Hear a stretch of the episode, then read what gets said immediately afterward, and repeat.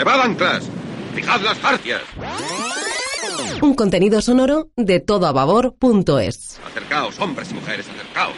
Quedáis invitados a bordo para presenciar el último viaje del pirata rojo hace mucho tiempo en el lejano mar.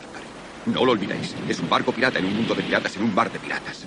No hagáis preguntas, creed solamente lo que veáis. No, creed la mitad de lo que veáis. ¡Amarrad el cabrestante! ¡Moveos! ¡Adelante, Araganes! ¡Moveos! La batalla naval que vamos a relatar hoy en toda babor es otro de esos combates desconocidos que se han perdido en el tiempo, como tantas otras. No fue una batalla decisiva ni se logró alcanzar ningún objetivo determinante, pero sirvió para corroborar que los marinos españoles seguían siendo una fuerza temible. Nos trasladamos al 18 de febrero de 1637, una batalla a la que ni siquiera se le dio un nombre en España. Nosotros, sin embargo, sí se la vamos a dar. La batalla del Cabo de Lizar.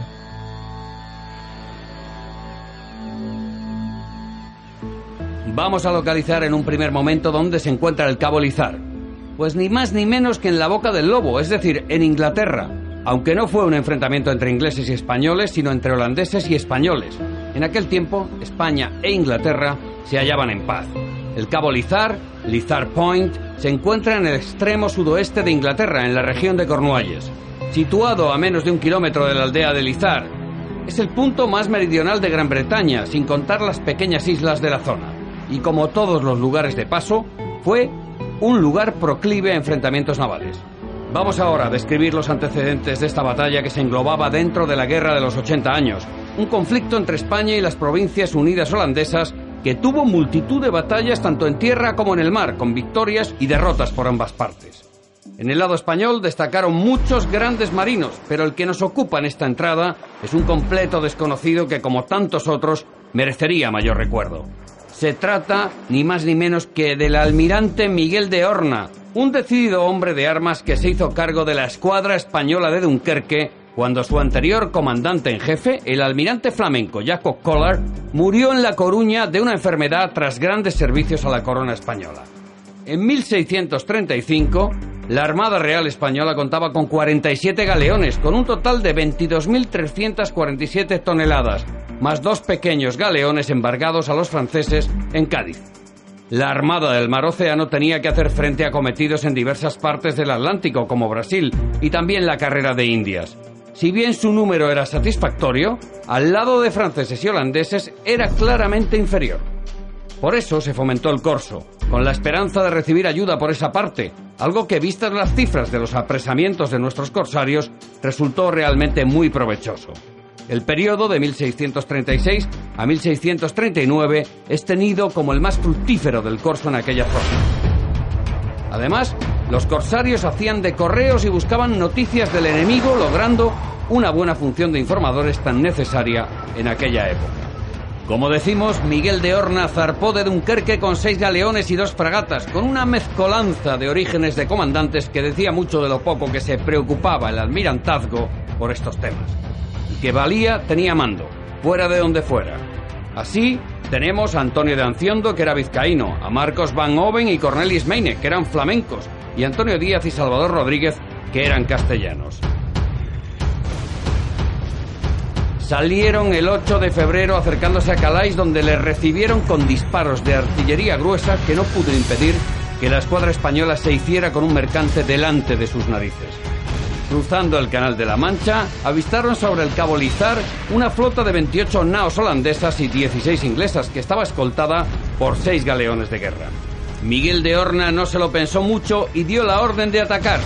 La exigua escuadra hispana no disparó un solo tiro hasta que no estuvo a tocapelones del enemigo. Lo primero que hizo el almirante español fue atacar al buque insignia holandés. Sobre él descargó nuestro almirante artillería y mosquetería sin perder tiro, de suerte que en poco tiempo la dejó tan mal parada que tomó por avante para repararse. Estando el enorme galeón holandés en esa delicada situación, el galeón de Antonio Díaz la abordó, logrando meter unos cuantos hombres dentro. Pero los holandeses lucharon con bravura y lograron rechazar el abordaje, no sin que los españoles se llevaran antes la bandera de popa. Miguel de Horna aprovechó para embestir a su vez, metiendo el bauprés de su galeón por la mesa de guarnición mayor del galeón enemigo. Al cabo de media hora de lucha cuerpo a cuerpo, los españoles debieron retirarse de nuevo. La presa era grande y se notaba. Pero en esta ocasión habían quedado bastantes españoles en el buque insignia holandés que lo habrían pasado mal si Marcos van Oven, uno de los capitanes de Dunkerque al servicio de España, no hubiera aparecido por la otra banda, aferrándose al galeón holandés. Antonio de Anciondo también intentó el abordaje, pero un balazo a la lumbre del agua lo dejó inutilizado. Tuvo que ser el otro capitán de Dunkerque, Cornelis Meine, quien lo secundara y terminase el trabajo rindiendo por fin a tan obstinado enemigo. El escenario de la batalla estaba cubierto de una espesa niebla, producto de los disparos, a los que se añadían los de los mercantes que intentaban hacer alguna defensa. Por ello, no se veían los buques unos a otros.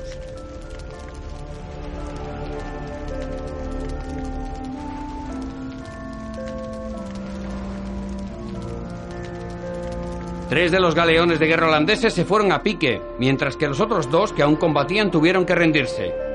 El convoy de mercantes terminó por dispersarse tratando todos de escapar por donde fuera. Los españoles fueron incapaces de alcanzarlos a todos debido a su poco número y a la caída de noche. Aún así, apresaron a unos cuantos. El buque de Anciondo amaneció a más de nueve millas a Barlovento de la escuadra de Horna.